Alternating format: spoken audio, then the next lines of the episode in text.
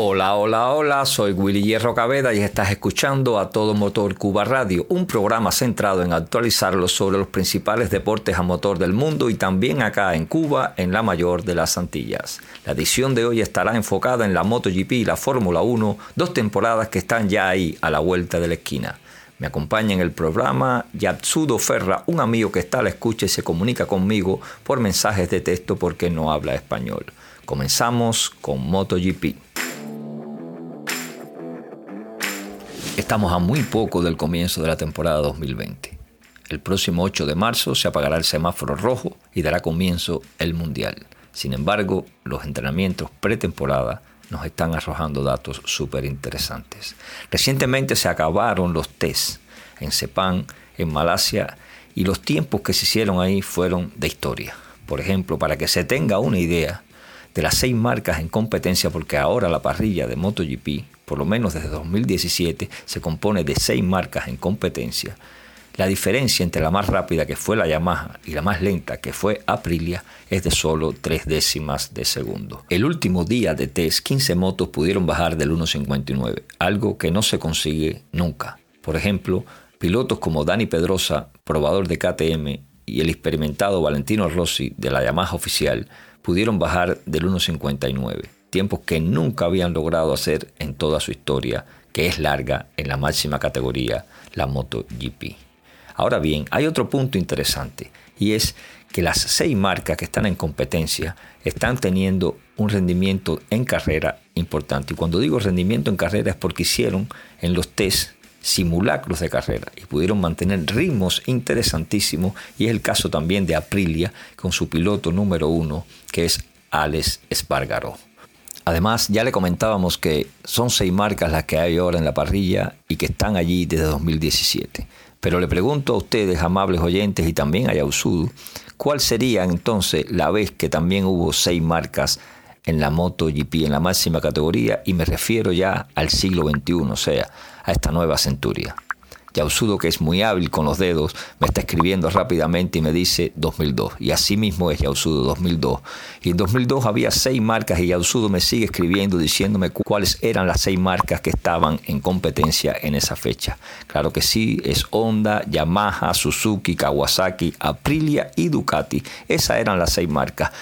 Debemos puntualizar que a pesar de que eran seis marcas las que estaban en competencia en aquel tiempo, o sea, entre 2002 y 2004, solamente cuatro eran competitivas. Nos referimos a Honda, Yamaha, Suzuki y Ducati, porque tanto Kawasaki como Aprilia se veían mucho más lenta en cada una de las carreras. Me escribe Yausudo y me está comentando por escrito que hubo una época también donde se puso fatal la MotoGP, o sea que había muy pocas marcas en la parrilla y se refiere al sudo a 2012-2014. O sea, fueron también tres temporadas donde solamente estaban compitiendo Honda, Yamaha y Ducati. Sin embargo, 2015 fue un año donde empezó a crecer otra vez la parrilla de MotoGP. Cuando se incorporaron Suzuki, que había dejado la parrilla, y Aprilia, que también se reincorporaba. O sea que 2015 fueron cinco marcas las que tuvieron en la parrilla, para en 2017 incorporar a KTM y completar entonces las seis marcas que hoy día tenemos en la parrilla de MotoGP. Eso es una historia corta pero importante e interesante porque para llegar a ser un equipo oficial de MotoGP hay que invertir mucho dinero, hay que invertir muchos recursos, mucho conocimiento y estar en lo último de los motores, en lo último de los chasis, en lo último de la aerodinámica. Y en este caso Aprilia nunca ha puesto toda la carne en el asador, porque sabemos que no tiene ahora mismo un equipo oficial de fábrica, sino que se nutre de un equipo satélite de Gresini para tener sus únicas dos motos de la marca Aprilia en la parrilla de MotoGP 2020. Bien, ahora le lanzo una pregunta a Yausudo y también a ustedes, amables oyentes, sobre cuál creen ustedes que sea el mejor equipo de MotoGP para 2020. Cuando me refiero a mejor equipo es el conjunto de moto y piloto porque se sabe que para ganar hay que tener una buena moto, pero también se, necesita de una muy buena conducción y también de un buen ritmo de carrera, porque una vuelta a una vuelta son muchos los rápidos, pero a 20 vueltas, 22 vueltas es mucho más difícil completar un gran premio. Ahora bien, me escribe Yausudo que para él el mejor conjunto es Honda, o sea, la Honda oficial porque aunque no tiene un chasis superestelar, sí tiene el mejor piloto de la parrilla. Y eso influye muchísimo porque nos dice Yausudo, o sea, nos está escribiendo y nos dice que Mar Márquez es por mucho el mejor piloto de la parrilla en 2020, como lo fue también en 2019. En eso estamos de acuerdo, Yausudo, pero para nosotros, o sea, para mí, me parece que no es Honda la moto más importante o el equipo Repsol Honda el equipo más fuerte. Para mí, el equipo más fuerte en 2020 es Yamaha. Y lo digo no solo porque se vio a final de temporada 2019 cómo era muy competitiva la Yamaha, cómo había reencontrado el camino, sino también ahora en los test pretemporadas en Sepang mostró un desarrollo importante en el paso por curva que es su fuerte en la MotoGP desde hace mucho tiempo, pero también mejoró en la velocidad punta, en la potencia del motor, y son aspectos interesantes porque lo logró sin afectar el paso por curva. Hay muchas motos muy potentes, muy rápidas en recta, pero a la hora de doblar se complican. Por eso Yamaha se cuida, se cuida muchísimo de buscar tanta potencia que le impida ese paso por curva espectacular que tiene. Ahora mismo la moto mostró un desarrollo interesantísimo y sus pilotos se ven muy fuertes. En primer lugar, Maverick Viñales, que aunque se clasificó 18 el último día y también a menos de un segundo de su compañero de marcas que es Cuartararo, eh, Viñales está haciendo un trabajo interesantísimo en el ritmo de carrera y lo demostró en los tres días de prueba en Sepang.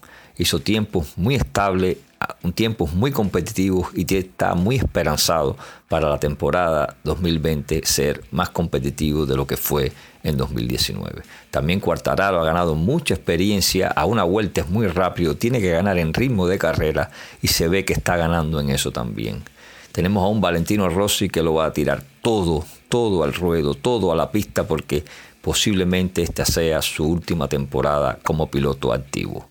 Valentino Rossi también demostró buen nivel porque también Yamaha le ha entregado muy buenas armas para que haga una temporada muy buena. Finalmente tenemos a un Morbidelli que no es de los mejores, pero tampoco es de la saga, es un piloto intermedio y también está llevando buen ritmo en la moto, o sea, se vio también en Sepang a muy buen ritmo y también quiere ser competitivo. O sea, para mí ahora mismo Yamaha tiene cuatro motos con muy buenos pilotos y puedan ser muy competitivos durante 2020. Y quiero sumar a eso algo interesante y es que Jorge Lorenzo es ahora mismo el piloto probador de Yamaha. Eso trae consigo que él vaya tomando confianza nuevamente y también vaya aportando todos sus conocimientos y toda la experiencia que tiene sobre la marca de los diapasones para que la moto mejore durante toda la temporada. Lorenzo está también esperanzado en que pueda regresar a la máxima categoría, pero en competencia. Eso pudiera ser en 2021. Otro punto interesante que quiero tocar, y absurdo y amables oyentes, es el tema de KTM. Para mí KTM ha sido la moto que más se ha desarrollado en estas vacaciones de invierno. Lo ha demostrado en los test de Sepang de pretemporada. El trabajo que hizo Dani Pedrosa como probador y Paul Espargado como su principal piloto en la parrilla ha demostrado que KTM está a un altísimo nivel. Esperemos que así sea en carrera porque como hemos dicho ya anteriormente, a una vuelta parecen rápidas todas. Hay que ver cómo se desenvuelven con ritmo de carrera, o sea, luego de que se apague el semáforo rojo y tengan que completar más de 20 vueltas el circuito. ¿Qué piensas tú, Yausudo, de este tema?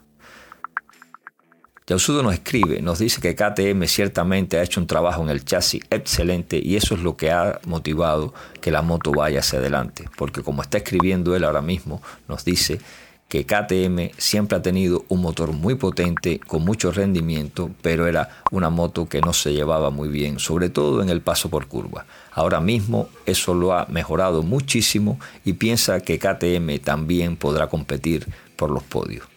Yo estoy en la misma tónica, Yausudo. Yo pienso que KTM debe ahora mismo luchar por los podios porque la marca ha hecho un esfuerzo extraordinario y tiene que demostrarlo ahora sus pilotos en la pista.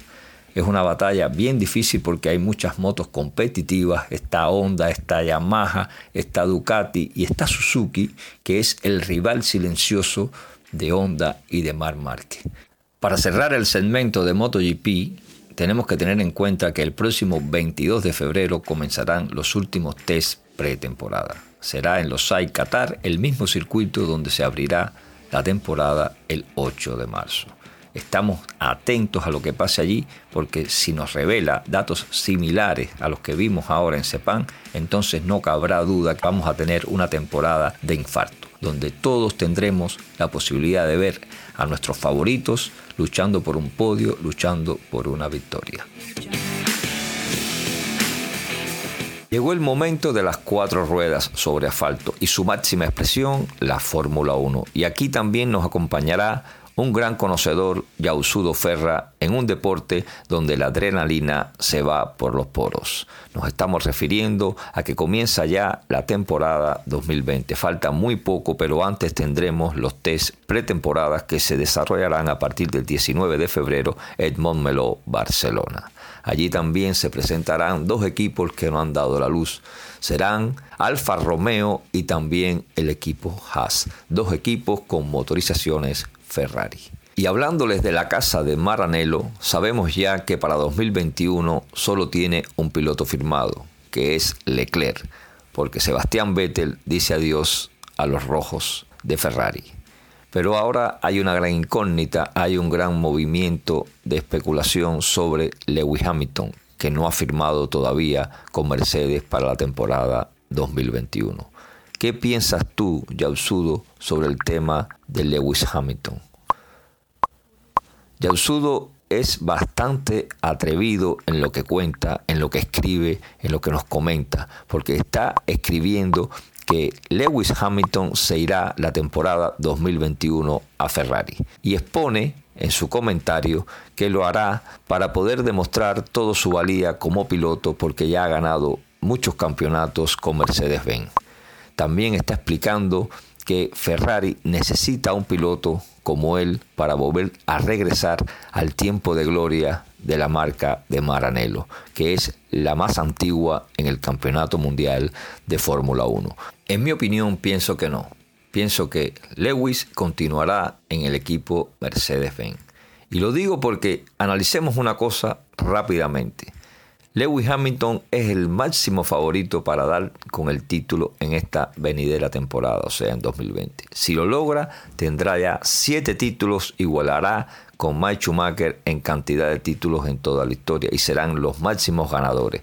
Ahora bien, entonces llegará 2021. 2021 con la posibilidad de romper el récord, con la posibilidad de seguir haciendo historia, de seguir creciendo en todos los sentidos y entonces ahí se irá a Ferrari a probar suerte, se irá a Ferrari a demostrar que es un gran piloto, si ya lo está demostrando ahora mismo en Mercedes-Benz como lo demostró en el inicio de su carrera en la máxima categoría cuando ingresó con McLaren. O sea, Lewis Hamilton para mí no tiene que ir a otra escudería a demostrar que es un gran piloto. Lewis Hamilton ya es un gran piloto, ya está haciendo mucha historia y no debe irse a otro equipo, pienso yo, no debe irse a otro equipo a probar suerte. Ahora ya Usudo pone el dedo en la llaga y está escribiendo, nos comenta que Lewis Hamilton tiene una herida abierta todavía y es lo que le hizo el equipo Mercedes en 2016, cuando no le dio el apoyo que necesitaba para seguir cosechando triunfos y sí se lo dio a un Nico Roswell que luego de hacerse campeón mundial se retiró, dice él, y también en ese punto, pienso yo, por vergüenza, porque realmente se pudo palpar que el apoyo que le dieron a Nico Roswell fue muchísimo mayor que el que recibió en 2016 Lewis Hamilton. Ahora bien, no creo, no creo Yausudo, ni creo, amigos oyentes, que Lewis Hamilton tiene esa llaga abierta, que tiene esa herida abierta. Lewis Hamilton ha confraternizado con el equipo Mercedes. Mercedes comprende todo el valor que tiene el inglés Lewis Hamilton y pueden seguir adelante haciendo mucha historia. Para poner punto final a esta polémica, vamos a esperar que firme Lewis Hamilton, pero sigo diciendo que lo hará con Mercedes-Benz y respeto mucho las opiniones de muchos especialistas, incluso de mi amigo Yausudo, de que lo hará con el equipo de Maranello porque ambos equipos, sigo diciendo, tienen un nivel altísimo y con cualquiera de los dos coches Lewis Hamilton puede seguir haciendo historia. Pasando a otro tema, Yausudo, quiero comentarles y quiero preguntarte qué piensas tú, por ejemplo, de las escuderías McLaren y Renault, que ambas tienen la motorización francesa, una motorización que a mi juicio y al juicio de muchos y en la práctica ha demostrado que es fiable pero que no entrega toda la potencia que necesita el monoplaza para hacerse con victorias, para estar en lo máximo del podio, para estar batallando cada uno de los grandes premios como sí lo hicieron años atrás, ambas escuderías. Nos escribe Yausudo que sí, que McLaren va a hacer historia este año y se va a meter en la pelea. Yo creo que está siendo demasiado optimista para mí que Yausudo es un fanático de McLaren porque no lo veo yo ahora mismo en la cima. Sin embargo, sí Yausudo veo que el equipo de McLaren con su experiencia, con la estructura de su monoplaza, sumándole también el motor de Renault, sí podrán seguir siendo la cuarta fuerza del mundial. Y digo la cuarta fuerza porque entre Mercedes, Ferrari y Red Bull, se repartirán todos los triunfos en esta temporada. Ahora bien, ¿cuántos grandes premios ganará Mercedes? ¿Cuántos grandes premios ganará Ferrari? ¿Y cuántos grandes premios ganará Red Bull? Eso sí habrá que esperar. Pero pienso que entre esos tres se repartirán todos los triunfos. McLaren seguirá avanzando, seguirá luchando para ser la cuarta fuerza del mundial, pero hay un quinto equipo que es Renault que también quiere hacer fuerza, que también quiere seguir adelante y continuar en el top 5. ¿Piensas tú, Yausudu, que Renault continuará en el top 5 de la Fórmula 1?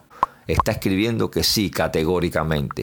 Dice que la historia de Renault en la Fórmula 1 no es pequeña, que también han sido campeones mundiales y que también han trabajado muchísimo en invierno para que tener ahora en el inicio de temporada un Renault competitivo. Yo pienso, Yausudo, en ese punto que hay algo o hay alguien, hay un nuevo equipo que también está luchando por entrar en el top 5. Y me refiero a Alfa Tauri, un equipo que es la renovación Toro Rosso. Toro Rosso no ha pasado a otro dueño, Toro Rosso no ha liquidado su estancia en la Fórmula 1, simplemente se ha transformado en un nuevo equipo y también con una nueva esperanza, estar entre los cinco mejores de la Fórmula 1 en 2020. ¿Piensas tú, Yausudo, que el equipo nuevo, o sea, la transformación de Toro Rosso en Alfa Tauri, no va a lograr el objetivo de estar en el top 5? Yausudo se ríe de lo que digo. Dice que no, que es imposible que el equipo, el antiguo equipo Toro Rosso, ahora Alfa Tauri, sea un equipo tan competitivo como lo será Renault. Y yo me, enfoco en lo que pasó la temporada pasada, en el resultado de la temporada pasada, cuando la diferencia del sexto equipo, que fue en aquel momento Toro Rosso y Renault, fue de muy pocos puntos. Ahora bien, habrá que analizar, habrá que ver ahora en los test pretemporada cómo está la motorización Honda y cómo está la motorización Renault. Porque en cuanto a estructura de chasis, pienso que los dos van a tener una excelente estructura y se va a definir por la potencia del motor, por el rendimiento del motor. Yo sigo diciendo que Red Bull ha hecho un excelente trabajo, que Honda le está dando las armas para que pueda ir a la lucha y esa misma motorización Honda es la que tendrá Alfa Tauri. Por lo tanto, sí pienso que habrá una linda batalla, no por el cuarto, porque el cuarto sí se lo doy, o sea, la cuarta fuerza sí para mí será McLaren, pero el quinto puesto me parece que habrá una lucha encomiable, una lucha muy interesante entre Alfa Tauri y Renault. Veremos qué es lo que pasa. Mi amigo Yausudu apuesta por Renault y ahora mismo yo estoy apostando por Alfa Tauri.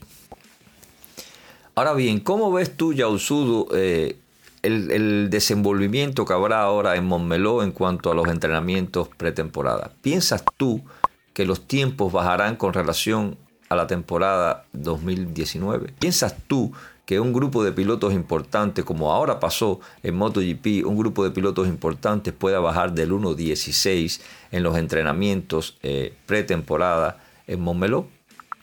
Nos está escribiendo Yausudo y nos dice que sí, que habrá un movimiento interesante en cuanto a los tiempos, pero que no podemos desesperarnos porque recordemos que son seis días de test y tal vez los primeros días será de muchas pruebas, de buscar eh, los puntos claves para luego en los tres últimos días sí dar el, el empujón final y sí poder romper esos récords que están pendientes desde 2019. O sea, la mayoría de los coches de puntería, los primeros en la, en la fila, en la parrilla, estuvieron en el 1.16. Pero Valtteri Bottas el pasado año pudo lograr un 1.15.406, o sea, un tiempo súper espectacular en el cual tienen que basarse ahora los equipos para demostrar que han tenido un desarrollo durante todo el invierno preparándose para la temporada 2020. ¿Quién piensas tú que va a tener las mejores estrategias para la temporada 2020? ¿Será Ferrari, será Mercedes o será Red Bull? Y cuando te digo esos tres equipos es porque de ellos esperamos un campeón. O sea, de uno de ellos esperamos un campeón y de uno de ellos esperamos los grandes resultados. Nos escribe Yausudo, categóricamente las mejores estrategias estarán en Red Bull porque son los más rápidos, escribe Yausudo, son los más rápidos en los cambios de neumáticos, tienen un récord en ese sentido y también son los que piensan fríamente en qué hay que hacer en cada momento. El talón de Aquiles, nos está escribiendo Yausudo, el talón de Aquiles es el temperamento de Mars Verstappen, pero es un piloto que sabe pilotar de la mejor manera cuando pone toda su concentración y va a ser muy difícil de vencer. Yausudo sigue diciendo que es Red Bull el equipo que le va a hacer mayor sombra ahora mismo a Mercedes-Benz porque ve una batalla feroz entre Leclerc y Sebastián Vettel en el equipo de Maranello. En eso estamos 100% de acuerdo, mi amigo Yausudo Ferra, porque lo que va a pasar el equipo Ferrari esta temporada va a ser un gran dilema. Sabemos que Sebastián Vettel quiere retirarse por todo lo alto del equipo rojo de Maranello, pero también estamos pensando en que en Leclerc van a poner todos sus ojos el equipo de Ferrari para que él pueda tener una mejor temporada y con él aspirar a derrotar a un Lewis Hamilton que viene con todo en la temporada 2020. Nos estamos despidiendo amigos, estamos dándole las gracias a nuestro amigo Yausudo Ferra, también a ustedes por escucharnos y nos mantenemos al tanto para ver qué es lo que pasa en Montmeló en los entrenamientos pretemporada de Fórmula 1, al igual de lo que pasará en los AI en la MotoGP. Estaremos al tanto y la próxima semana tendremos un nuevo programa de A Todo Motor Cuba Radio. Un placer. Nos encontramos entonces la próxima semana.